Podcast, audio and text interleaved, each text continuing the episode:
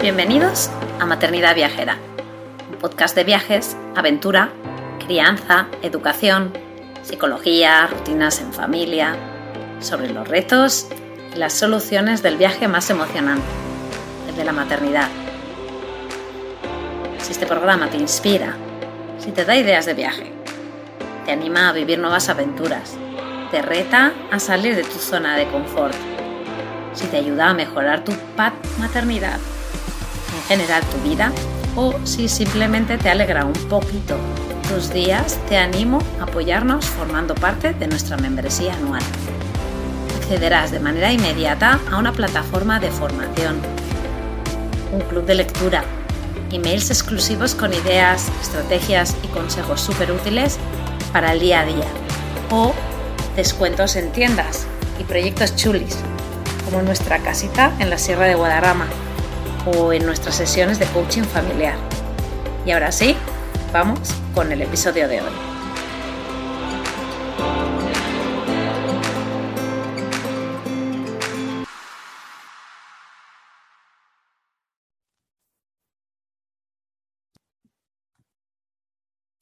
Hola, hola a todos, bienvenidos a otro episodio de Maternidad Viajera. Hoy estamos aquí para hablar de viajes de largo recorrido y, y larga duración en familia.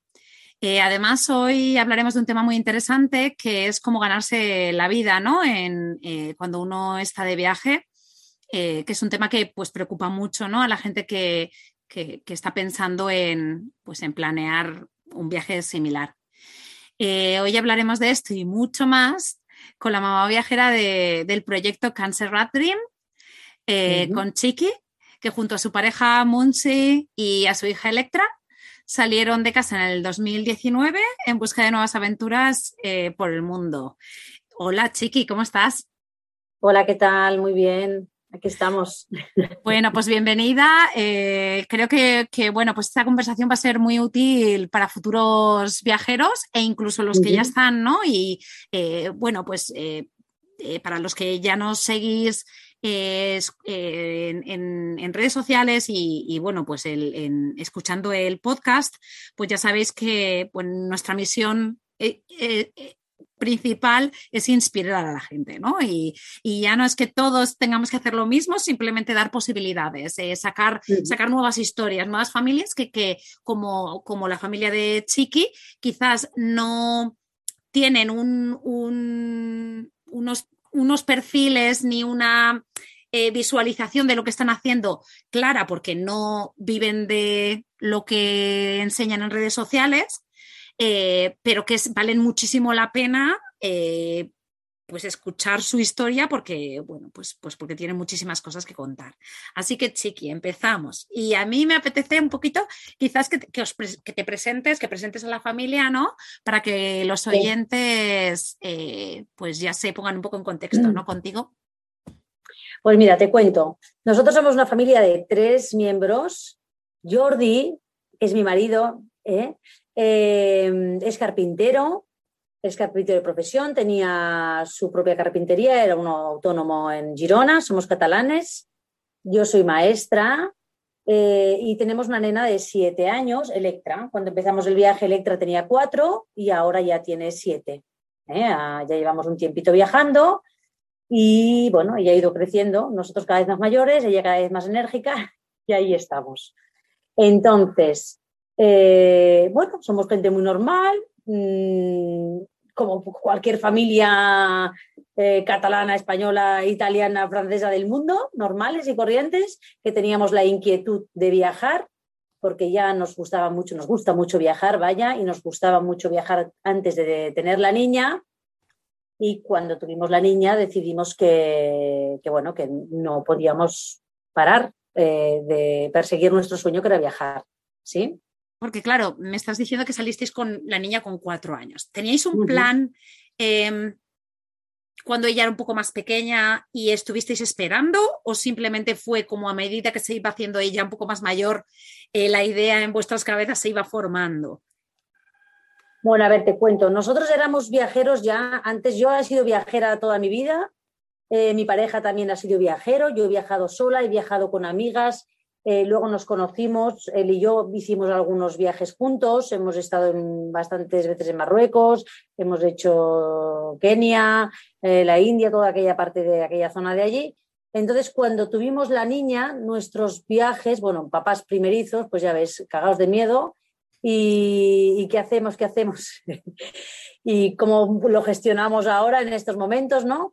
Entonces, nos ha gustado siempre mucho ir en furgoneta. Eh, Jordi es carpintero, como te he comentado, y camperiza furgonetas. Mucha gente venía a casa con su furgo y la camperizaba pues, para ir a la montaña o para hacer surf o para lo que fuera. Y entonces nosotros teníamos nuestra propia furgoneta, eh, que tú, sabes que en casa del herrero cuchara de palo, ¿no?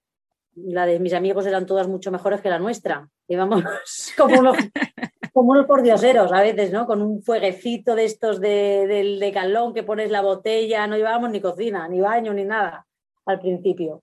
Y, bueno, y empezamos a viajar con la niña, pero viajes como cerquita, ¿no? A Francia, conocimos mucho más Cataluña, partes de España, luego fuimos hasta Portugal, en Portugal sí que fuimos en avión, a Italia también fuimos con ella, y era como viajes cortitos, pero yo ya tenía la inquietud dije, Jordi, vamos a hacer un viaje grande porque la niña cada vez se va haciendo más mayor, después será más complicado, si ella tiene amigos y tenemos unas rutinas, será como más complicado.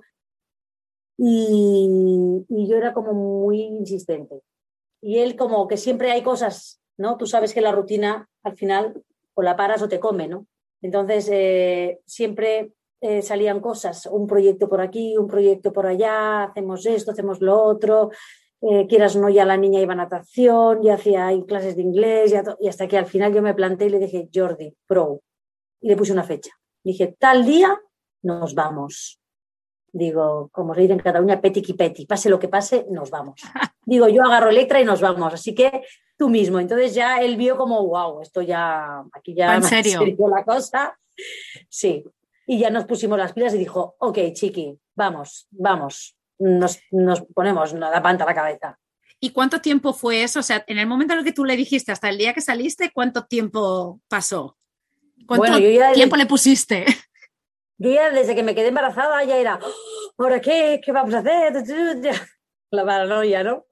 Y bueno, yo creo como que estuve un año ahí un poco machacándole, en plan, va Jordi, ¿cuándo nos iremos y tal? Y al final ya cuando decidimos ya, compramos un mapa del mundo gigante enorme, lo pusimos en el despacho, chinchetas de colores, y era como, a ver, ¿dónde hemos ido ya? Hemos ido aquí, hemos estado aquí, hemos estado ta, ta, ta, ¿no?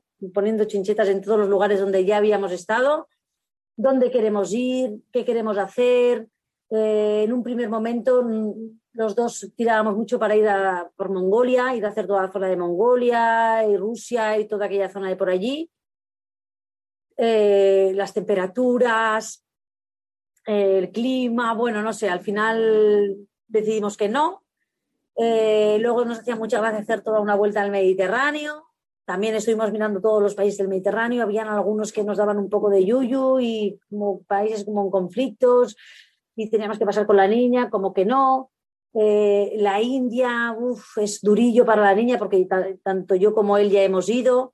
Y entonces dijimos, un poco duro para una niña tan pequeña, tenía tres años y medio, todavía no. Y conocimos a una gente viajera, a dos parejas en concreto, unos, que, unos vascos y otros que son medio madrileño, medio catalán, que habían, los dos habían hecho lo mismo, comprar una autocaravana en Estados Unidos y hacer bajar hasta los dos hasta Costa Rica y en Costa Rica los dos la vendieron.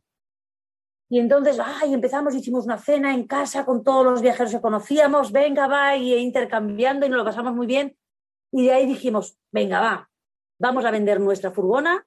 Si la vendemos, porque claro, teníamos nuestra furgoneta, entonces no sabíamos qué hacer, si llevarla para allí, eh, llevar, traerla para aquí, para, para California, desde California empezábamos, o venderla y comprarnos una allí. Y estábamos con las dudas. Claro, la nuestra era nueva, era la nuestra, era, es más nueva, tiene muchas más facilidades. Bueno, ya la teníamos y dijimos, vamos a probar de venderla. Si se vende bien, ok, la vendemos. Que no, bueno, ya veremos. La pusimos a la venta y a la semana la vendimos. Súper bien. Y dijimos, esto es el destino. El universo nos dice que ya. De ahí agarramos, nos pusimos la mochila y nos fuimos para California. En avión, Barcelona, California. Hasta California y fueron mochilas, no fueron maletas grandes, ¿no? Fueron... Bueno, fue una maleta de estas, sí, una maleta, porque claro, nuestra idea principal era hacer la Panamericana, quizá en Alaska, acaba en, la, en Argentina. Entonces, la paranoia, ¿qué ropa te llevas? Porque vas a pasar mucho frío en la Patagonia, un frío que te mueres, o en Estados Unidos un frío que te mueres, y luego pues todo Centroamérica, una calor que... Uf. ¿Eh? Entonces, ¿qué te llevas? Ropa de invierno, ropa de abrigo, el forro polar, la rosqué, pero camisetas, pero chanclas, bañador, era meter toda tu vida en una mochila y decir, bueno, pues ya veremos. Eh, ¿Qué ya nos llevamos la niña? Tú sabes, una niña de cuatro años va creciendo muy rápido, eh, botas de agua, no botas de agua, botas de invierno, zapatillas, ¿cómo? Y era, bueno, y al final hicimos la mochila ahí como medicamentos, qué medicamentos llevamos, que sí, que no, y bueno, ahí hicimos un poco de todo y ya. ¿Y con qué o sea, en el momento en que subís en el avión, ¿cuál es vuestro plan? ¿No? O sea, no te estoy diciendo cuál ha sido el plan, sino cuál fue, cuál era el plan cuando volabais, ¿no? ¿Qué vais a hacer? ¿Cuánto tiempo? Mm, ¿Ruta? El plan inicial era un año y medio, volar hasta Los Ángeles. Allí fuimos a casa de una señora a hacer un intercambio y era plantarnos allí en casa de la Linda eh, y buscar un motorhome, porque ya habíamos estado indagando en diferentes páginas desde España, teníamos información de dónde teníamos que movernos, dónde no, buscar un motorhome, comprarlo y bajar hasta Argentina en un año y medio. Miramos los países que habían, calculamos un poco el tiempo y dijimos un año y medio, ya. Nadie hubiera dicho o hubiera esperado que aparecería una cosa como el COVID en la mitad del viaje. Bueno, al principio del viaje, nosotros llevábamos tres meses viajando, bueno, tres, cuatro, cuatro o cinco meses y explotó esto del COVID. Llevábamos como cuatro o cinco meses. Entonces, ya ahí el mundo paró, el mundo cambió y todas las cosas han cambiado. ¿Y dónde estabais? ¿Dónde estabais cuando pasó? Nosotros nos pasó en México. Estábamos en México. Cuando empezó el COVID en Europa, nosotros estábamos en México, que me acuerdo que nos llegaban los memes, muchos memes de mucha risa, de, bueno, al principio del COVID era como todo muy charrisa, con mucho meme, nadie se creía, parecía todo como que no, nadie se lo creía, vaya. Luego ya cuando la cosa pareció un poquito más en serio, nuestros familiares, todos volver, volver, que no vais a poder volver, que las fronteras están cerrando, que no vais a poder volver, y ahí como que nos paramos y dijimos, ¿qué hacemos? Hostia, después de lo que nos ha costado salir, que lo hemos dejado todo, que hemos vendido todo lo que hemos podido, hemos cerrado empresas, hemos cerrado máquinas, el coche, todo, todo. Ahora vamos a volver. Y dijimos, no, no volvemos. Si queremos mucho a nuestra familia, evidentemente la queremos mucho, la echamos en falta y tenemos ganas de ver a la familia, a los amigos y tal, pero decidimos que ya que nos habíamos tirado a la piscina y ya que habíamos empezado, nosotros no íbamos a arreglar el mundo volviendo. ¿Qué íbamos a hacer allí? Pues eh, no íbamos a poder hacer nada más que estar juntos, eh, encerrados y pasándolo mm, de la mejor manera posible todos juntos, pero no íbamos a solucionar nada, ni íbamos a ayudar nada en ese sentido. Entonces decidimos quedarnos aquí y esperar a ver qué pasaba, porque era todo como muy, nadie sabía. Sí que llamamos a la embajada, le dijimos que éramos unos españoles, que estábamos aquí, ellos dijeron que sí queríamos registrarnos, por si queríamos volver y tal. Dijimos que no, que no queríamos volver, que, pero no sé, que como nos dijeron llamar a la embajada, pues nosotros llamamos dijimos estamos aquí, ok, ya está. Y ahora mm, pensamos que hicimos, tomamos una decisión muy encertada. La verdad. Claro, es que ahí entramos eh, como muchas veces, ¿no? En la presión social, ¿no? Claro, eh, lo del lo del COVID es una cosa que, no existía y, obviamente ha sido nuevo para todo el mundo, pero claro, las presiones mm, familiares y tal, eso es, muy, muy fuerte, ¿no? Y al final es que tú, eres tú, ¿no? Y tú tienes que decidir según dónde estás y según tú te ves, porque desde lejos también, obviamente, se ven las cosas de manera diferente. Entonces ellos también te ven a ti en México con la niña. Eh, tal, pues, pues eh, hay una como una crisis mundial, ¿no? Entonces, la primera eh, idea de todo el mundo es vuélvete a casa, cuando en realidad, pues vosotros allí en México estabais en vuestro motorhome y estabais en casa, ¿no? Y estabais seguros, ¿no? Pero claro, es una decisión muy fuerte, ¿no? Que tuvisteis que tomar y que, que pues, pues arrepentir, pues nada, ¿no? No, no. Nosotros paramos en un, en un pueblo, bueno, eh, paramos en un pueblo chiquito porque queríamos tener buena comunicación con nuestras familias, eso sí, eh, buscamos un sitio que hubiera buena comunicación para estar hablando. Los horarios son diferentes, con, creo que son siete horas o ocho horas de, diferencia con México. Y entonces buscamos un lugar para estar tranquilos, un pueblo, estuvimos súper bien. Ahí estuvimos parados 70 días. Eh, también ah, para todo el mundo era nuevo, ¿no? Allí en los pueblos había algunos pueblos que se cerraban, que no. Teníamos muy pocos recursos. Pasaba el señor de los mangos vendiendo mangos, le comprábamos mangos. Pasaba el señor del pescado que había ido a pescar a una laguna y vendía el, el pescado. Teníamos poquitos recursos, pero estuvimos muy bien, muy tranquilos, en un espacio abierto, con una gente muy agradable. La niña estaba en el paraíso, todo el día en bicicleta para arriba y para abajo. Eh, no había nada en el pueblo, pero sí había una pequeña biblioteca que mantuvieran abierta, abierta para que los niños pudieran ir. Y entonces aquello era como un centro social y ahí estábamos todo el día leyendo libros con los niños, haciendo tareas y, bueno, en una burbujita. Y bien. Y ahí estuvimos, eh, ya te digo, 70 días, hasta que dijimos, bueno, ya, ya estamos todo bien, ya en España ya la cosa, ya están todos mejor y eh, seguimos el viaje. Y seguimos el viaje en México. En México estuvimos un año y dos meses en total. Fíjate. Eh, y, claro, en, ese momento, ¿no? Y durante esa época ya obviamente te replanteas, ya no es que te replantees eh, como me voy a sentar y me voy a replantear, ¿no? Sino que tu cerebro ya va viendo pues que esto ha cambiado, que el ritmo tiene que ser diferente, que las posibilidades de movimiento ya, ya, ya han cambiado, ¿no? Ya tienen otro. Y, sobre todo la incertidumbre, ¿no? El no saber a, eh, en qué dirección se estaba moviendo esto de, la pandemia. Y entonces, pues bueno, pues os vais moviendo y, vas bajando y, estáis recorriendo ahora todo Centroamérica, ¿no? Ahora mismo estáis en Costa Rica. Sí, ahora mismo estamos en Costa Rica. ¿Y, cuánto lleváis en Costa Rica? Ahora sí que me pillas ahí de imprevisto. Espérate, en Costa Rica debemos llevar pues cuatro, cuatro, cinco meses, cinco meses ya. Y otros cuantos que os vais a pasar también, ¿no? Bueno, sí, vamos a estar unos pocos más, sí. La verdad es que nos está gustando mucho Costa Rica.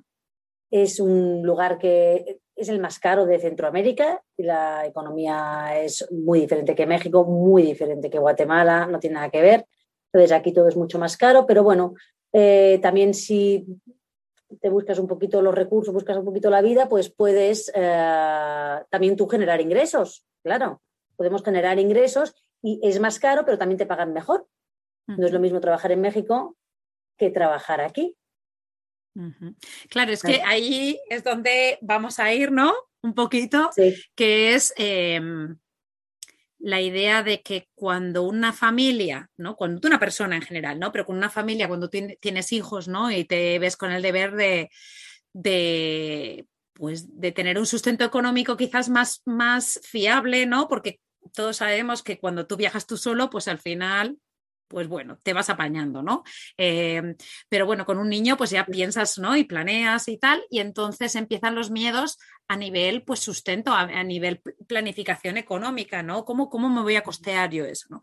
Y la creencia siempre que se ha dicho que, que, que, bueno, pues que viajar cuesta mucho dinero. Y claro, piensas, claro que sí, cuesta mucho dinero, ¿no? Porque al final moverse, si te mueves con avión, si te mueves con hoteles, ¿no? Entonces, eh, queremos un poco pues, pues hablar contigo de, de en estos tres años ya que lleváis, pues cómo os habéis buscado los sustentos económicos, ¿no?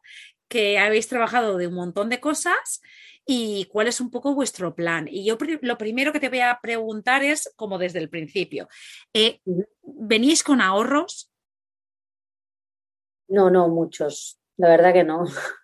Es, una pregunta interesante, ¿no? Porque una, eh, hay dos, cosas diferentes, ¿no? Me voy a ir buscando la vida teniendo bastante dinero en el banco o me tengo que buscar un, sustento porque lo que tengo en el banco pues da para lo que da, ¿no? Entonces ahí es un poco también la mentalidad, ¿no? Que tampoco se necesita tener muchísimos ahorros, eh, con un poquito, ¿no? Pero que, bueno, pues aquí nos, adentramos un poco en cuál era vuestro planteamiento inicial, ¿no? Y cuál es el que está siendo, ¿no? Una vez estando aquí. Porque venís, eh, llegáis a Los Ángeles, compráis una motorhome. Em, económicamente mm, mejor de lo que os pensabais, peor de lo que os pensabais, os gastasteis más, os gastasteis menos. Em, y a partir de allí nos movemos para abajo en todas las experiencias que habéis tenido. A ver, te cuento, mira. Eh, sí, te cuento. Eh, nosotros eh, llevábamos algo de dinero mm, que habíamos ahorrado, que era para comprar el motorhome. Sabíamos que llegaríamos y no lo gastaríamos todo. ¿Sí? y así fue. Llegamos allí a Los Ángeles y casi todo lo que teníamos ahorrado no lo gastamos en el motorhome, casi todo. Entonces, ¿qué pasa? Que ahí en España tenemos uh, un par de propiedades y las tenemos rentadas y nos dan una renta. Pero es una renta muy bajita. Es una renta muy bajita porque son amigos que nos cuidan la casa, que... Bueno. Entonces, ahí tenemos como un cojín fijo, pero que, por ejemplo, ese cojín fijo aquí en Costa Rica no me da. En México me puede dar más, ¿sí? Porque en México es más barato. ¿Vale? Entonces, pero sabemos que tenemos ese cojín fijo. hay gente que tiene muchos ahorros. Nosotros sabemos que tenemos un poquito cada mes, un poquito cada mes, un poquitito cada mes, pero que se va en gasolina. Por ejemplo, nuestro motorhome chupa mucha gasolina. Es eh, gasolina y entonces haces muchos kilómetros, lleva muchos kilos, pesa mucho y tenemos que tener previsión para, para llenarle de, para darle de comer al motorhome que gasta mucho. ¿eh? Eh, lo que nos ahorramos también en, en, hoteles y eso, pues eh, claro, lo gastamos en gasolina, las cosas como son. Y nuestro viaje se ha ido manteniendo, pues ha pasado por diferentes etapas. Yo ni pensaba, no me lo imaginaba en ningún momento trabajar, para nada, porque yo iba uh, de viaje y los primeros tres meses en Estados Unidos así fue, excepto que hacíamos lo que son los workaways que los workaways son intercambios, workaways o help. Y esto es lo que nos interesa mucho saber porque vosotros lo habéis utilizado bastante y yo creo que el sistema, pues si nos lo puedes explicar así con detalle lo que, lo que es. Sí, mira, los workaways es que tú intercambias horas de trabajo tuyas a cambio de comida y alojamiento, normalmente. Tú tienes que pactar. Hay unas páginas web, eh, hay páginas de internet Tú pagas una membresía y eh, tienes pues para un año. Y en esa página hay gente que ofrece su casa o que busca gente que le ayude en su casa y a cambio les dan pues de dormir y de comer. Y entonces nosotros empezamos así. En Estados Unidos, por ejemplo, fue la primera casa que fuimos. Bueno, la primera fue una Airbnb de dos días y luego ya fuimos a casa de Linda, que es una, es una mujer mayor. Linda tiene como 70 años, vive sola en una casa estupenda, genial, pero claro, es una mujer que vive sola y necesita pues, eh, que le hagan arreglos eh, de cositas. Yo le ayudaba, estuvimos dos semanas con ella y mm, teníamos una habitación fantástica, nos daba de comer, bueno, nos daba de comer, nos llenó la nevera y dice, coger lo que queráis, vosotros mismos. Estaba muy acostumbrada a recibir voluntarios ella, ¿eh? entonces todo fue muy fácil ¿Qué necesitas, Linda? Ella nos hizo una lista de las cosas que necesitaba y nosotros hicimos pues todo lo que pudimos. Pues, arreglar una puerta, Jordi, una ventana. Yo dije, ah, pues no te tenía perros, yo los hago a pasear, les, eh, les peinamos, eh, lo que sea, les lavamos a los perros, te ayudo a limpiar, te hago las lámparas, lo que sea, lo que ella necesitara. Y fue súper bien, la verdad, con Linda. Luego volvimos a su, estuvimos en su casa 15 días, nos fuimos, volvimos, ya hubo una amistad. Ella nos llevaba a buscar motorhomes con su coche, nos íbamos por las tardes a buscar motorhomes y, y muy bien.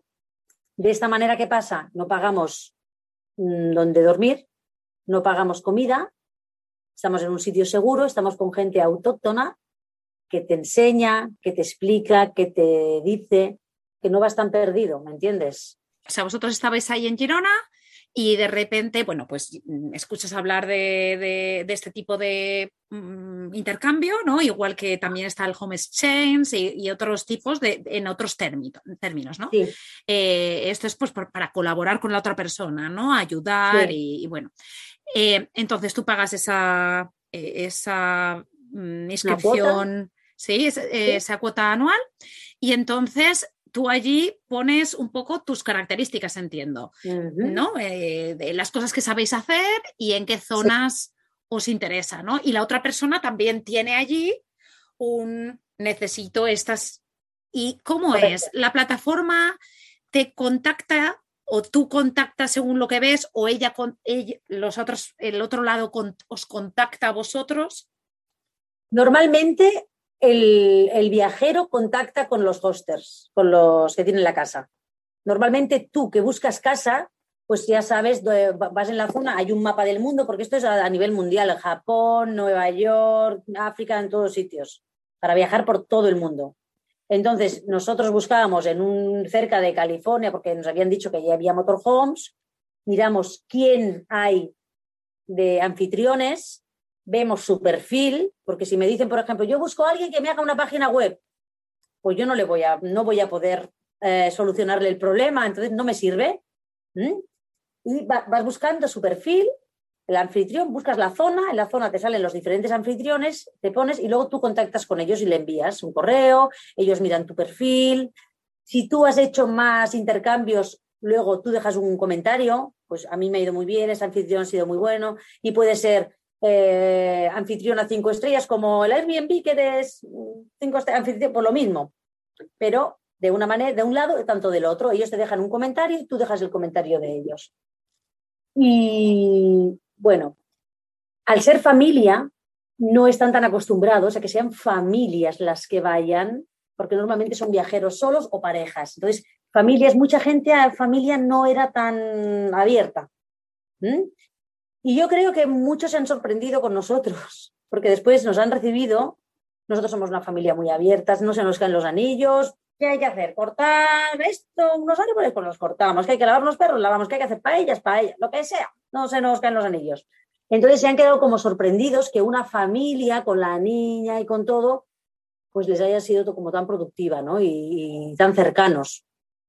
Nosotros tenemos todo, todos los comentarios son, somos cinco estrellas en todo porque, porque siempre, no sé, y, sitios que íbamos para una semana, al final nos hemos quedado un mes o un mes y medio, no, cosas así, ¿no?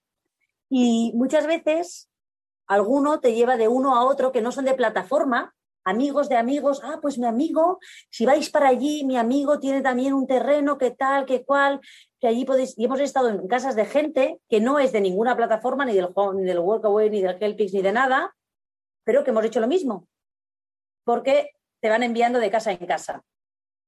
y, bueno, pues eso es súper interesante, ¿no? Porque además tiene ese punto de, pues que tienen quizá la plataforma del couchsurfing también, ¿no? Eh, la de Home Exchange es un poco diferente porque la de Home Exchange normalmente tú no ves a la otra persona, ¿no? Porque pues es intercambio de casas, ah. vas eh, a, la casa de esta otra persona cuando ella no está. Pero en el couchsurfing también es un poco similar a lo que me estás diciendo, simplemente que aquí bueno, pues realmente tú estás dando una, haciendo una labor y ellos también te la, te la devuelven en otros términos, ¿no? Em, y estás con esa persona todo el tiempo y, es, es, pues lo, de, lo que decimos, al final uno viaja también por las personas, ¿no? Y el simple hecho de conocer a gente que es autóctona, como tú has dicho, que vive allí, que es de allí y que, y que simplemente las conversaciones, ¿no? Pues también uno viaja, eh, pues para eso, ¿no? Sí, sí, es que mm, una de las cosas que nosotros decimos que es que el viaje lo hacen mucho las personas que encontramos. Porque yo ir a ver monumentos y, y, cosas, las cosas típicas, sí, claro, también me gusta. Pero lo que me gusta realmente también es la cultura, compartir con gente, las comidas típicas, no ir de restaurantes, sino meternos en las casas es una cosa que nos encanta. Meternos en las casas, será que somos curiosos. Entonces nos gusta. Y, y bueno, y si buscábamos siempre nosotros casas que tuvieran o niños o perros o animales, porque a Electra le gustan mucho los animales. Entonces, eh, por ejemplo, una casa de, un chico soltero en medio de no sé qué, que mucha fiesta y mucho tal, pues ya no vamos ahí, no es nuestro ambiente, ¿me entiendes? Entonces vamos buscando lugares que haya niños, hemos estado en muchas escuelas, en institutos, con muchos niños, también con animales, que eso es lo que hace que Electra también esté contenta, todos contentos, bueno, entonces ahí vamos buscando y bien. En esta situación, cuando fuisteis con Linda en California, pues ya lo teníais previsto de antes y tal, pero eh, vais combinando, obviamente tenéis vuestra motorhome y os hace también tener esa independencia de, pues bueno, no, no, no necesitas realmente dormir en ningún lado, ¿no? Em, claro. Entonces, ¿cuál es vuestro plan ya a día de hoy, que me refiero, ya han pasado tres años, cómo os lo planteáis un poco eh, cuando os vais moviendo, no? Vale. Llevamos dos años y medio Aún no, hemos llegado a los tres, ya llegaremos.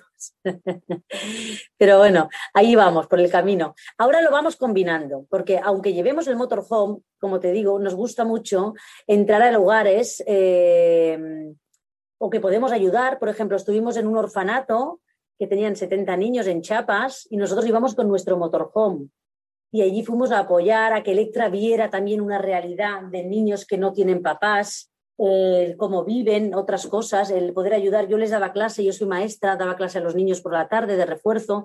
Jordi les ayudó con construcciones porque siempre se necesitan arreglos en, los lugares y más en estos lugares así tan grandes con tanta gente ¿no? y que tienen unos recursos limitados.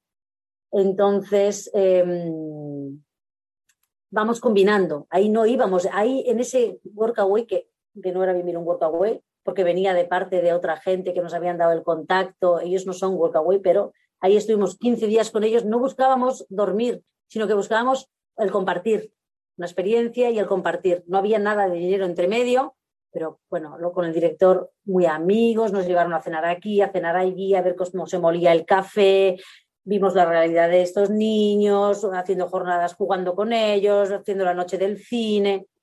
Entonces, eh, es, mm, Ah, es un beneficio que no es económico y que es también muy provechoso y que llena mucha parte del viaje. Esta gente forma parte de nuestro viaje, por ejemplo. Ahora, en Costa Rica, no ha surgido ningún Workaway. Lo intentamos, porque como Costa Rica es un poco caro, intentamos que surgiera algún Workaway, pero a veces la gente no te contesta. Tú le escribes a los anfitriones y te contestan y dicen, ah, pues mira, en estas fechas no podemos, o no, ahora no estamos, o ya lo tengo todo cubierto. No siempre es todo tan fácil y tan bonito, ¿eh? A veces cuesta. A, lo mejor envías 15 eh, solicitudes y de 15 te contestan dos o tres, depende, ¿sí? Y aquí no surgió ninguno y dijimos, bueno, pues vamos a ver qué hacemos unos amigos argentinos, unos amigos argentinos estuvieron como, ay, pero viajando, bajaros cosas bonitas de México y las vendéis en el camino y vendéis pulseras y vendéis ámbar y vendéis no sé qué. Y bueno, pues va, vamos a probarlo. Entonces compramos piedras en México, ámbar, jade, eh, bueno, un montón de piedras y tal. Ahora nos hemos hecho especialistas en piedras y en pulseras y tal. Y teníamos nuestra paradita de pulseritas que vendíamos y súper bien quedamos alucinados de, wow, para el primero nos hacía como un poco de, lo voy a decir, nos daba como un poco de reparo, ¿no? Como decir, wow, eh, ahora sí que somos somos súper hippies ya, con el motorhome, vendiendo pulseritas en la playa, no me lo puedo creer. Pero funcionó, nos reíamos mucho y también mm, el que te vean del otro lado, porque cuando te vende turista, todo el mundo te quiere vender, todo el mundo te quiere vender el tour, te quiere vender el tal. Pero si tú vas con una, un churro con pulseras, ya luego te regalan naranjas, te invitan a su casa, es otra cosa totalmente diferente. ¿Sabes? O sea que vosotros también sois artesanos. Y digo también, porque eh, hace poquito sacamos un episodio con, con Yanima Family, que ellos estuvieron en Centroamérica también un par de años o tres, ahora están de camino a Indonesia eh, y también e-, ella, Ana, me hablaba exactamente de lo mismo, de decir, ay, qué apuro, pero ¿cómo me voy a poner a vender yo ahora? Eh, y, hablábamos también un poco de, que ella, después de tanto tiempo mm, haciendo su arte, pues tardó muchísimo en llamarse artesana, ¿no? Eh, porque, pues bueno, pues, pues también por, por, sentirte como que estás haciendo cosas que no te tocan, ¿no? Em, pero bueno, eh, eh, ahí está, ¿no? El tema de decir, que ellos también eran mucho de esa idea, ¿no? Eh, allá en el sitio donde estás, pues habrán diferentes necesidades, ¿no? Y adaptarse un poco a esas, pues para tú, pues, em, poder encontrar como, eh, pues, la manera económica de, poder seguir, ¿no? Con el viaje. Em, entonces, ¿eso es lo que habéis hecho hasta ahora? desde que llegasteis a Costa Rica o también estáis haciendo más cosas? También estamos haciendo más cosas. Porque cuando llegamos, empezamos con el tema de las pulseritas en diferentes sitios y íbamos viajando, pero llegamos a un lugar que, wow, es que fue llegar y como que sentir que, que nos agarraba el sitio, ¿sabes? que algo pasaba, que algo fluía muchas familias, muchos niños. Fue como mm, por Halloween, nos invitaron a ir de casa en casa todos disfrazados de Halloween, éramos como 40 familias y con muchos niños, muchos idiomas, desde el ruso al alemán, al francés, al inglés, eh, bueno, esto es catalán, español, y como una comunidad muy bonita. Y, y, bueno, empezamos primero vendiendo pulseras, pero ya nos fuimos conociendo, nos fuimos a dar otra una vuelta por Costa Rica y dijimos, no, no, no, volvemos. Volvemos a Samara y nos vamos a quedar un tiempito allí.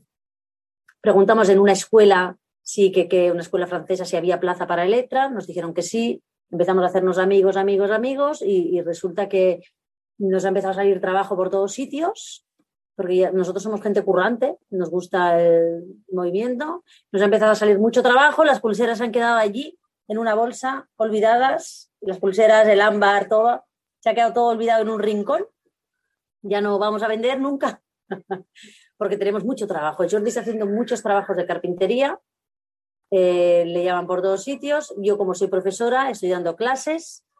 Em, doy clases dos días a la semana, no, cuatro días a la semana ahora. Eh, estoy también dando por las mañanas con una gente eh, que son niños pequeños haciendo un campamento.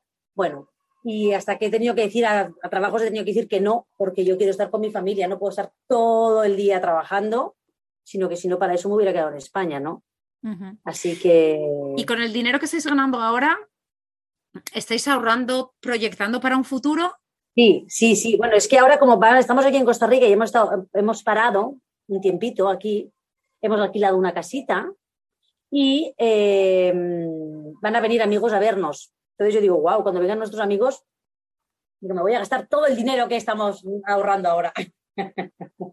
Porque yo quiero ir a ver todo Costa Rica, que no lo hemos visto todavía. Entonces yo sé que cuando vienen los amigos a vernos, vienen en, otro nivel. Vienen en plan, vengo 15 días, me lo gasto todo, lo reviento todo, porque es así. Entonces nosotros ahora vamos en otro, estamos en otro plano. No vamos a restaurantes, cocinamos nosotros, eh, hay muchas cosas que no vamos, al tour de los delfines no vamos, a hacer según qué cosas no vamos, porque sabemos que, que estamos como viviendo un poco el día a día. ¿eh? Vamos viviendo como un poco el día a día y sabemos que estas cosas un poco más de turistas, pues las vamos dejando como un poco extra. No podemos hacerlo todo. Ya hacemos cosas, pero no se puede hacer todo. Bueno, es que ahora estáis en plan, estoy viviendo aquí, ¿no? Entonces es igual que cuando tú vives, me da igual en Girona o en Madrid o en Nueva York, tú estás con tu rutina diaria, ¿no? Eh, cada uno haciendo sus cosas y, y, cuando tú estás viviendo, pues no vas todo el rato a restaurantes, ni vas a, museos todo el tiempo, ni vas a hacer tours todo el tiempo, eh, aunque vives en el mismísimo eh, Nueva York, ¿no? entonces, claro, pues vosotros estáis en ese, en ese quizás mm, diferente momento, ¿no? porque vosotros ya podemos decir que, pues que estáis viviendo mientras que os movéis, ¿no? Pero no es un viaje como el que eh, típicamente se, entiende, ¿no? El viaje, voy a visitar lugares durante lo que tú has dicho, 10, 15 días, 20 días, y luego ya me vuelvo, ¿no? Entonces eso es totalmente comprensible, comprensible, ¿no? Es otra manera de, estar. Mm. Es muy diferente cuando empezamos el viaje en Estados Unidos, que estuvimos tres meses, que íbamos vamos aquí, vamos allá, vamos a ver esto, vamos a ver lo otro, tres días en el eh, Mesa Verde, dos días en el Zion, otro día en el National no sé qué, otro, ahora vamos, no tenemos prisa para nada, llegamos a un lugar, nos gusta, mira, aquí por ejemplo, donde estamos ahora llevamos como cuatro meses y es que no salía ni en el mapa, no, no salía ni en la previsión de lugares para ir a visitar. pero unos amigos viajeros nos dijeron, ay, si estáis por allí, tenemos unos amigos viajeros que tienen niños que son, bla, bla, bla, llámales, a lo mejor, total, les llamamos, una familia francesa, ah, pues estamos cerquita, estábamos como a 30 kilómetros, vinimos aquí, los, nos fuimos a conocer y ya nos quedamos. No sé qué pasó. Y ya nos quedamos cuatro meses. Pero es que Samara no entraba ni en el mapa, no estaba ni en el mapa. Eh, es como El Salvador. Cuando fuimos a El Salvador, El Salvador en un primer instante era, lo pasamos en dos días y ya, porque queremos ir, eh, no, no, no nos daba muy buena impresión, pero ¿qué pasó? Que mm, tuvimos COVID, en El Salvador pasamos el COVID y nos tuvimos que quedar más tiempo. Y nos hacíamos la prueba y primero daba uno positivo, luego dio el otro, luego dio el otro. Entonces íbamos dando positivo el uno, el otro, el otro y el otro. No podíamos salir del país y nos quedamos un mes y medio. Nos encantó El Salvador, es fantástico, es estupendo. Y en una primera instancia era, y ahora no tenemos prisa de nada, vamos, y si un sitio nos gusta, pues nos quedamos. Yo digo, antes éramos familia viajera, ahora somos familia nómada. Es, para mí es otro, no tenemos prisa, no hay plan. ¿Queremos llegar a la Patagonia? Sí, sí, pero yo no sé cuándo llegaremos. Tengo una amiga en Chile que cada mes me va escribiendo y me dice, Chiqui, ¿cuándo llegas? Le digo, es que no lo sé, cariño, tú esperando que algún día llegaré. Pues claro, está súper lejos todavía Chile. Claro. Y me va escribiendo y ya llevamos dos, dos años y algo, y lo que tenía que ser en un año y medio, pues ahora ya, ya es, otro, es otro nivel. Claro, y ahí es donde voy yo, ¿no? O sea, una vez que ya estáis aquí después de dos años y medio, ¿no? Eh, después de haber cambiado totalmente, ¿no? Las previsiones a nivel temporal y, de, todo, ¿no? De visión, de lo que tú decías de, es que yo no me veía trabajando, claro, no te veías trabajando porque tú te veías viajando y ahora, como tú has dicho, ahora ya has cambiado, ahora ya tú, en tu mente tú ya no eres una, una, una, eh, mamá viajera, ya eres una mamá nómada, o sea, eh, vas descubriendo sitios a la medida que te vas moviendo, ¿no? Que, cambia mucho, ¿no? Eh, entonces, por lo que yo estoy viendo, planes de, de volver así como los teníais cuando salisteis, pues mm, no. No, no, no, no. No, no, y, volver a ver a la familia y estar con ellos y compartir, sí, porque hace dos años y algo que no vamos, dos años y medio que no vamos. Y nos hubiera gustado, pero cada vez que queríamos ir, como por Navidad, que es para ver la familia y tal, pues pasaba esto del COVID, de restricción, no poder estar más de seis. Nos digo, ¿para qué vamos a ir? Entonces no íbamos. Y lo, lo íbamos posponiendo, lo vamos posponiendo y, sí, claro que nos gustaría verla, pero volver allí a... Uf, Jordi, dices que aquí mm, estamos mucho mejores, que no, estamos tan estresados, vivimos mucho mejor, eh, que a lo mejor tenemos muchas menos cosas materiales. Sí, tenemos menos cosas materiales, sí. Eso sí, ya te lo digo yo que sí. Pero estamos mucho más tranquilos, mucho más relajados, eh, las cosas pasan en un plano relativo, todo es más relativo, cosas que antes a lo mejor te podías enfadar ahora, da igual, no importa ya. Es, otra manera. No sé, es que no sé cómo explicarlo. Sí, no, lo estás explicando magnífico, o sea, lo estás explicando tal cual es. Eh, pero claro, yo te voy a preguntar, ¿tenéis algún miedo, o sea, un miedo o preocupación o qué dificultades veis, ¿no? También con la niña eh, que es pequeñita, pero ya va creciendo. No lo sé, ¿qué piensas? ¿Qué te pasa en tu cabeza de mami, no?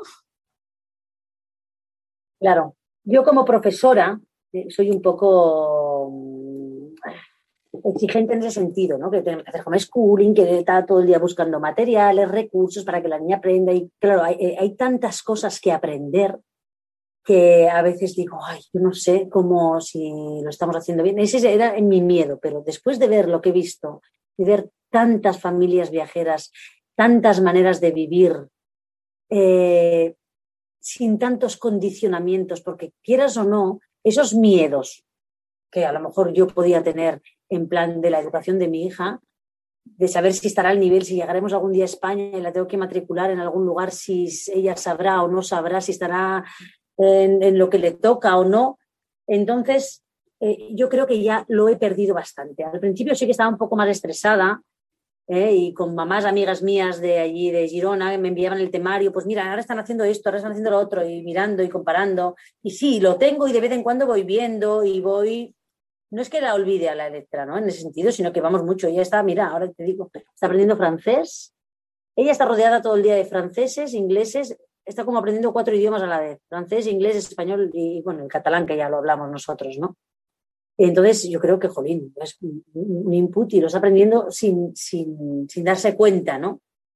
Y todo lo que está viendo y todo el bagaje que está viendo, yo ya digo que ya no hago wall schooling, sino que hago unschooling. Ya me he despreocupado de pasar wall schooling al unschooling, ¿no? Y por miedo, miedo, miedo, mmm, ya te digo, cuando he visto tantas familias, tantas maneras que hay de hacer, yo creo que los miedos vienen infundados por nuestras creencias de la manera que nos han educado a nosotros. ¿Sabes? En el momento que cortas con eso, ya está. ¿Qué es lo que se llama la libertad, ¿no? El, realmente cortar con lazos que, han sido creados por, por, haber nacido donde hemos nacido, ¿no? Eh, porque darse cuenta realmente que eh, si hubiéramos nosotros mismos nacido en otro lugar, tendríamos otras cosas diferentes. Entonces, cortar con eso que, hemos estado toda la vida, ¿no? Eso es muy duro, pero en el momento que cortas esos lazos, jo, eso es, eso es, eso es, eso es muy potente, ¿no? Eh, ver que, bueno. Y luego también, pues hablando, ¿no? De, de, de Electra, que tiene siete años, pues que ya veremos en un futuro, ¿no? Ya veremos más adelante, ¿no? Eh, eh, ya veréis un poco y os iréis adaptando también a las necesidades que ya os vaya pidiendo, ¿no? Pero, pero eh, mira, lo que hablábamos con, con, bueno, Miriam, que, que tiene mucha experiencia de Nosaltres Cuatro Viagem, que tiene mucha experiencia con en la escuela Waldorf, ¿no? Y hablábamos en un episodio además de, de cómo en realidad hasta los siete años ni siquiera eh, desde ese planteamiento ¿no? de, Steiner, ni siquiera eh, los niños están preparados o se les debería de eh, ya preparar a la lectoescritura, ¿no? Entonces, ni siquiera en ese, en ese ámbito, ¿no? Y en muchos también, en el norte de Europa también se respetan hasta los siete años, ¿no? Porque se sigue como la, regla de los, septenios. Em, porque no, no, necesitan. Y fíjate, Electra ya está con siete y estoy segura que, que ya le escribe y, y, está aprendiendo cuatro idiomas. O sea, que me refiero que, que, yo creo que, bueno, pues a mí me gusta siempre preguntar porque uno de los problemas que mucha gente pregunta, ¿no? una de las preocupaciones quizás grandes, ¿no? Como padres, eh, a la hora de hacer este tipo de grandes viajes es, pero ¿y qué vas a hacer con la escuela, ¿no? Y entonces, pues bueno, también tenemos que ver que, que, siempre hay medios ¿no? en un futuro para, pues, poder hacer exámenes externos que te permitan luego, eh, si te apetece, si le apetece, eh, ir siguiendo en otras eh, pues, pues, líneas. Y luego, qué, mejor que una mamá que encima es, profe y conocedora de, cómo funcionan los sistemas, ¿no? Que, en ese sentido, pues, pues siempre, hay, siempre hay maneras de, de adaptarse en un momento dado que, que uno quiera adaptarse, ¿no?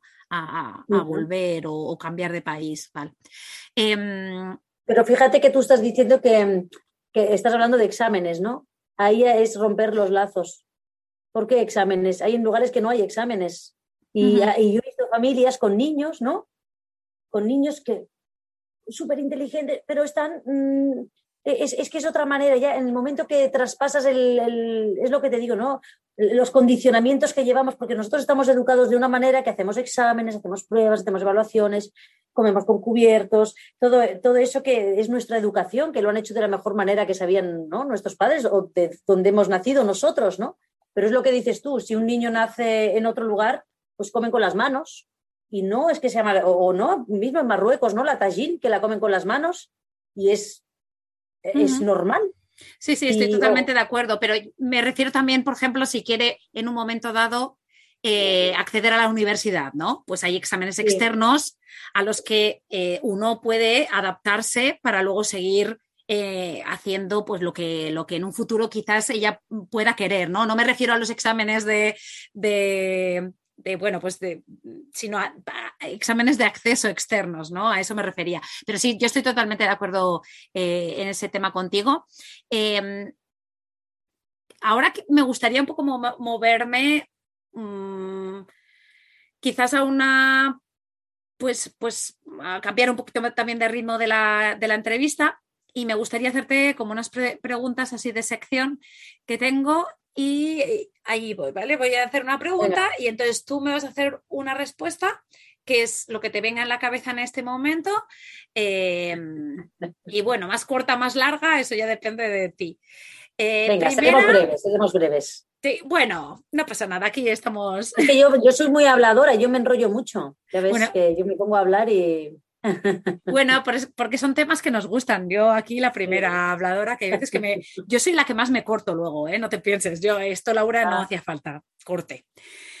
Venga, primera, eh, al mal tiempo buena cara. ¿Qué cosas no te gustan de, pues bueno, vivir en motorhome o el movimiento, pero las que, o de culturas que has ido pasando, cositas que quizás no te han agradado, pero las que te has acostumbrado y punto. Bueno, mire, yo y con Jordi también decimos lo mismo. Mm, lo peor del viaje es estar 24 horas del día juntos, porque vivimos en un motorhome. Pero lo mejor del viaje es estar 24 horas del día juntos, porque estamos con la familia. Entonces, eh, así lo resumiría. No, no, no, está súper bien. Es que el problema de lo de encontrar, quizás la primera, ¿no? Que es la parte mala, eh, el encontrar su, cada uno su espacio, ¿no? Esa dificultad entiendo que será. Sí, sí, sí, sí, porque es un espacio reducido, zapatos, yo a mí el orden, pues eh, no es que sea muy, no es que sea una, loca del orden, pero me gusta dejar las cosas en su sitio para saber dónde están. En el motorhome, pues a veces entras, vienes de la playa, los zapatos, entras ah, de la lluvia con el barro, todo, y es tu casa, es así pequeño, es todo, hay todo ahí, entonces ah, hay que ser muy organizado, un poco organizado y a veces no se están tan organizado y están los roces, de, pero bueno, es la convivencia, ¿no? Convivir en una, en una habitación chiquitita, pues tiene lo que tiene. Bueno, también rompiendo esquemas, ¿no? Estamos acostumbrados a, ciertos, a ciertas maneras de vivir y ciertos espacios que, bueno, pues los están rompiendo y hay que adaptarse.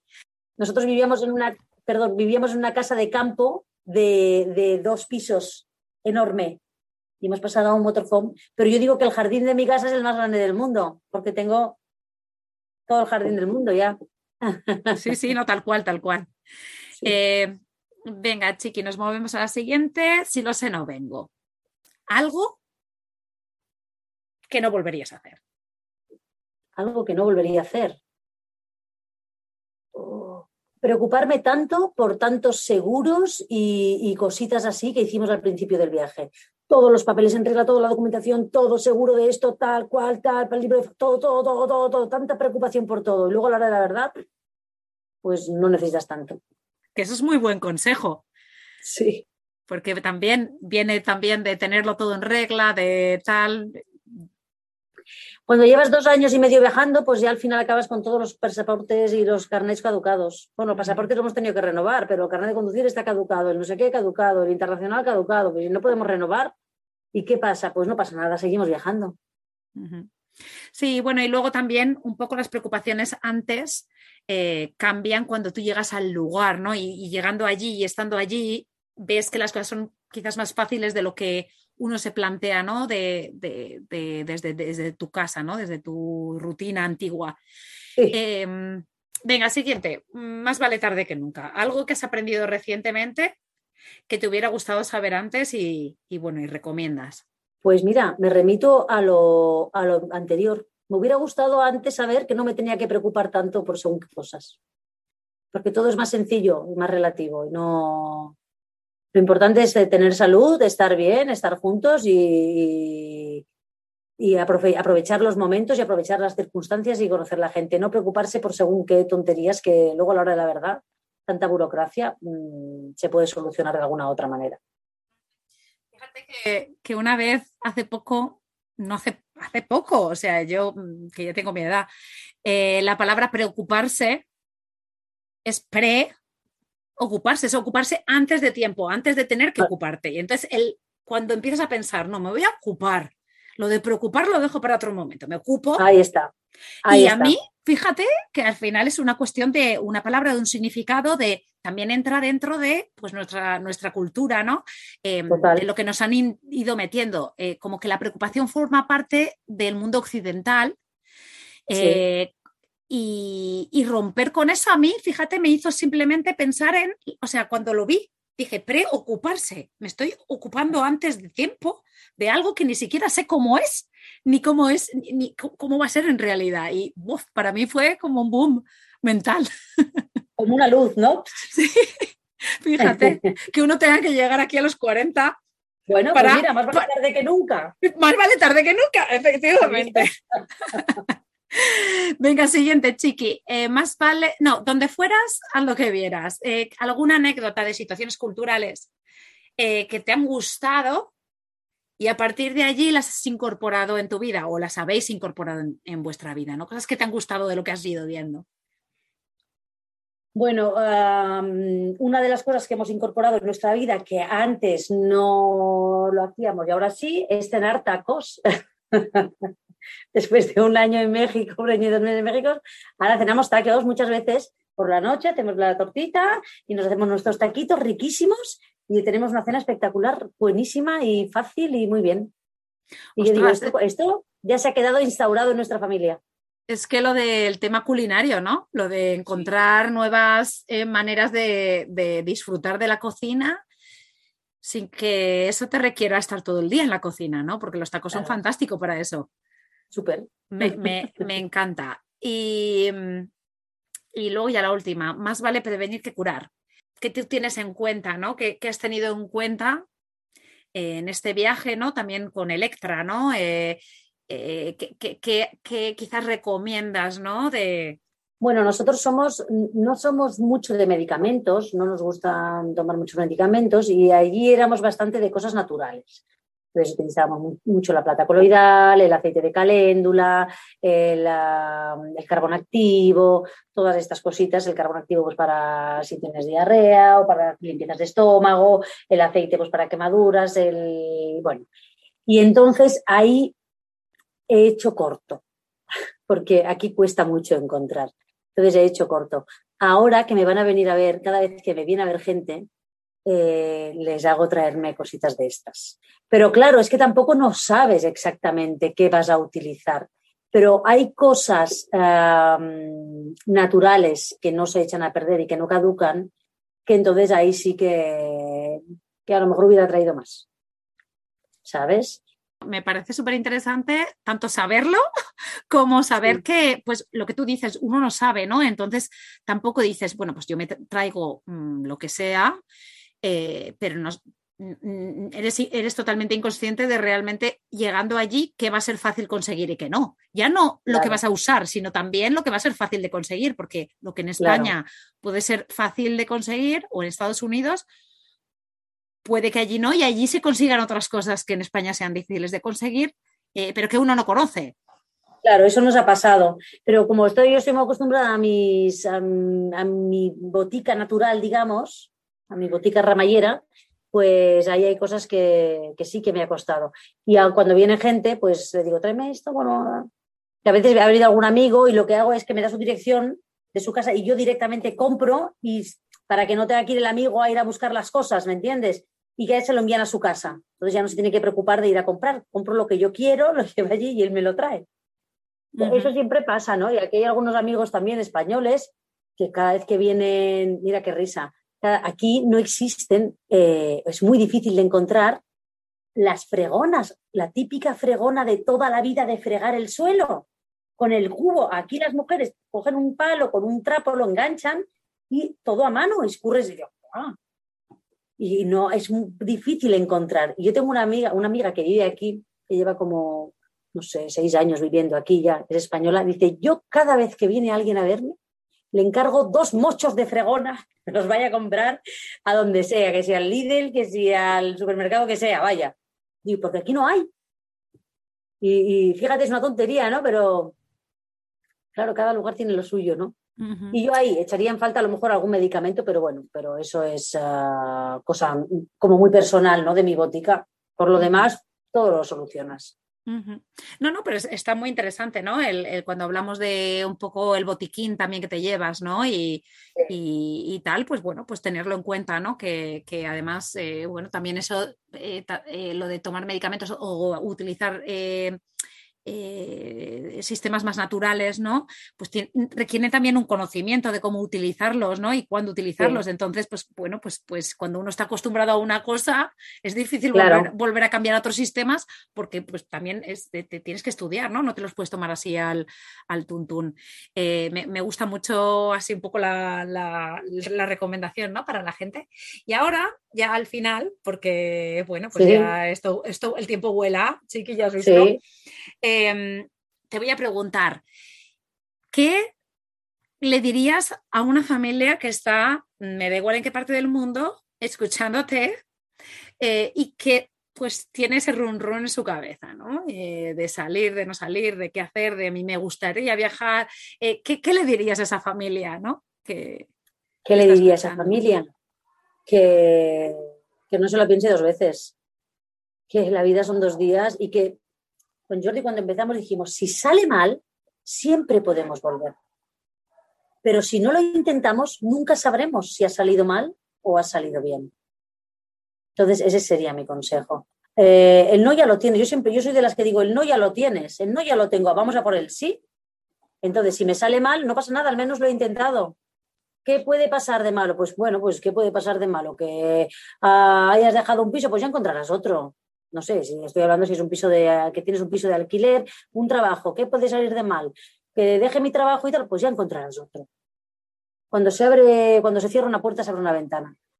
Entonces, si realmente tienen ganas, yo les diría que se tiraran a la piscina.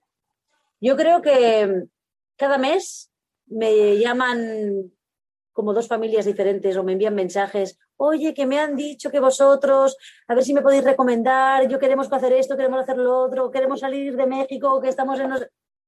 Cada dos por tres me envían gente que no conozco, ¿no? Pero, pero bien lo hice yo también al principio. Cuando nosotros queríamos salir, íbamos, hay una gente que se llama Familias en Ruta en España, que hacen encuentros dos veces al año. Entonces nosotros habíamos ido a los encuentros de familias en ruta para ver, para escuchar, para tal. El vuelo de Apis, por ejemplo, que era una familia, también ahí nos inspiramos. Eh, ay, no me acuerdo cómo se llamaban los otros, pero también estuvimos con diferentes, con unos argentinos. Y familias viajeras hay muchísimas, muchas más de las que se ven ahí. Es que está lleno, el mundo está lleno de familias viajeras, lleno. Y entonces yo les diría que si realmente lo quieren hacer, que, lo hagan. Pueden viajar en un coche, pueden viajar en, con tienda de campaña, pueden viajar en un 4x4 con un no sé qué, pueden viajar en una Volkswagen, pueden viajar en el motorhome. Hay gente que viaja en bici, hay gente que viaja haciendo autostop. cada uno a sus recursos, a su manera, haciendo, haciendo workaways, haciendo helpings, haciendo couchsurfing. Hay tantas maneras de viajar como viajeros hay fantástico el consejo de decir, pues coger también inspiración, ¿no? Que pues un poco también lo que intentamos hacer desde aquí, eh, sacando a la luz historias como la vuestra, ¿no? Que quizás no son tan conocidas a nivel mediático. Em, para que, para que se vea sobre todo que son familias reales, ¿no? Que con historias reales em, y, que, y, que, no han salido eh, para vender eh, este concepto ¿no? de vida, sino que ellos lo han hecho, o sea, vosotros lo habéis hecho pues para, para vivir, para cambiar un, para cambiar un, una rutina de vida, para, para buscar un sueño, para, para, disfrutar más de la familia y del tiempo y de la vida, eh, sin ningún tipo de objetivo más allá, ¿no? Eh, y, que, y que sobre todo, pues bueno, que la gente que, que, ha escuchado esta entrevista se lleve la idea de lo que también has dicho último, ¿no? Que hoy en día las plataformas de, pues sobre todo, por ejemplo, en Instagram, ¿no? Se conocen muchísimas familias, muchísimas eh, realidades, ¿no? Y, y, y muchos recursos, ¿no? Como este que hemos hablado hoy del Workaway, pero también hemos hablado del, del Couchsurfing y pues Home Exchange, es que hay muchísimas mm, maneras de que económicamente y la artesanía, ¿no? Que uno quizás nunca piensa en eso y luego, pues, oye, pues la artesanía, ¿por qué no? Em, de llegar a, pues a vivir ese sueño y que realmente se puede. Y que cuando, lo que tú has dicho también antes, de cuando uno llega al lugar, todo es más fácil que cuando uno lo ve desde su casa, desde internet, ¿no? El llegar allí y, el, y, el, encontrarte y hablar con la gente, ¿no? Todo. Y además en esta parte que estamos nosotros, pues hablamos el mismo idioma, entonces eso facilita muchísimo. Eh, yo supongo que en Japón sería diferente o en Mongolia sería diferente, que no hablamos mongol ni no hablamos japonés, pero también sería seguro que sería fantástico. Ya es, nos queda pendiente, ¿eh? no, no, no, no lo descartamos. Eh, quizás recomendarías eh, Centroamérica, Latinoamérica en general para un primer lanzamiento de, cambio de estilo de vida? Sí, sí, es que además aquí todo es muy fácil. Bueno, todo es muy fácil. A ver, es mucho más fácil que allí. Eh, tú aquí tienes un, un, árbol que te da un naranjero que tienes naranjas, tú puedes salir a la calle a vender naranjas, no pasa nada y la gente te las va a comprar, te las puedes cambiar. Tú allí en España eso no lo puedes hacer. Entonces aquí todo es bastante, eso es lo que te digo, se relativiza todo mucho y hablamos el mismo idioma y nos entendemos y, y en el fondo pues todos somos un poco latinos, ¿no? Que mm, aquí, cuando vienes aquí y ves la hospitalidad que ellos tienen con nosotros por ser españoles, a veces te da hasta vergüenza de cómo en España a veces se les ha tratado a ellos, ¿me entiendes? Se les, trata, y los prejuicios que tienen y luego vas allí y dices, se te cae la... Sí, sí, la cara de vergüenza. Sí, sí. ¿Cuántas veces hemos oído el Machu Picchu eh, o el Chicano o el... ¿Cuántas veces, no? Y entonces, y en cambio ellos a nosotros nos tienen como, wow, súper, ¿no? Les encanta, dicen que nuestro español es perfecto y que, wow, y nos, nos han cuidado en todos los lugares muchísimo muchísimo. Yo creo que, Chiqui, mm, nos has explicado súper bien ¿no? La, vuestra experiencia, vuestra manera de viajar y, bueno, pues yo no sé si, si, quieres decir un poco en redes sociales, ¿no? Lo que tenéis y, para que, bueno, pues la gente eh, os siga, eh, aunque no haya intenciones de tal, pero bueno, pues por, contactar con vosotros, eh, si tienen ah, alguna pregunta.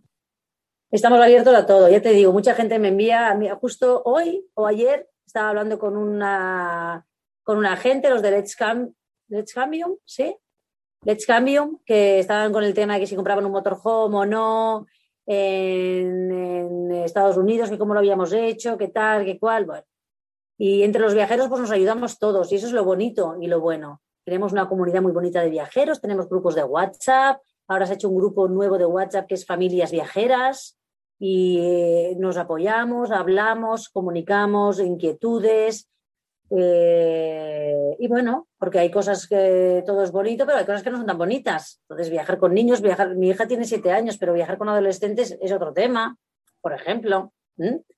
Eh, y bueno, no sé, nosotros estamos en Instagram, se llama Cancer Dream, si alguien nos quiere ver, ahí estamos. Somos gente normal y corriente, eh, cercanos mm, y con ganas de conocer a todo el mundo y ya.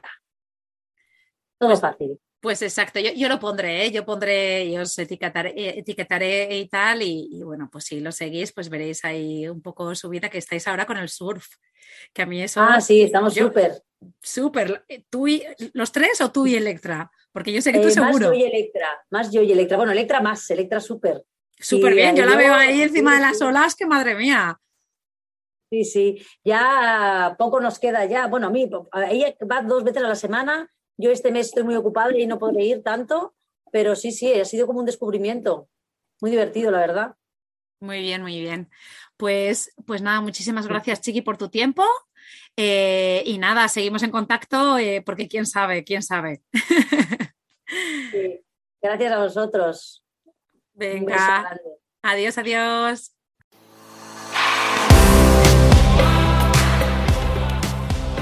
Gracias por quedarte hasta el final. Espero que te haya gustado. Te animo a compartirlo con tus amigas o amigos y apoyarnos formando parte de nuestra membresía anual. Te espero la semana que viene.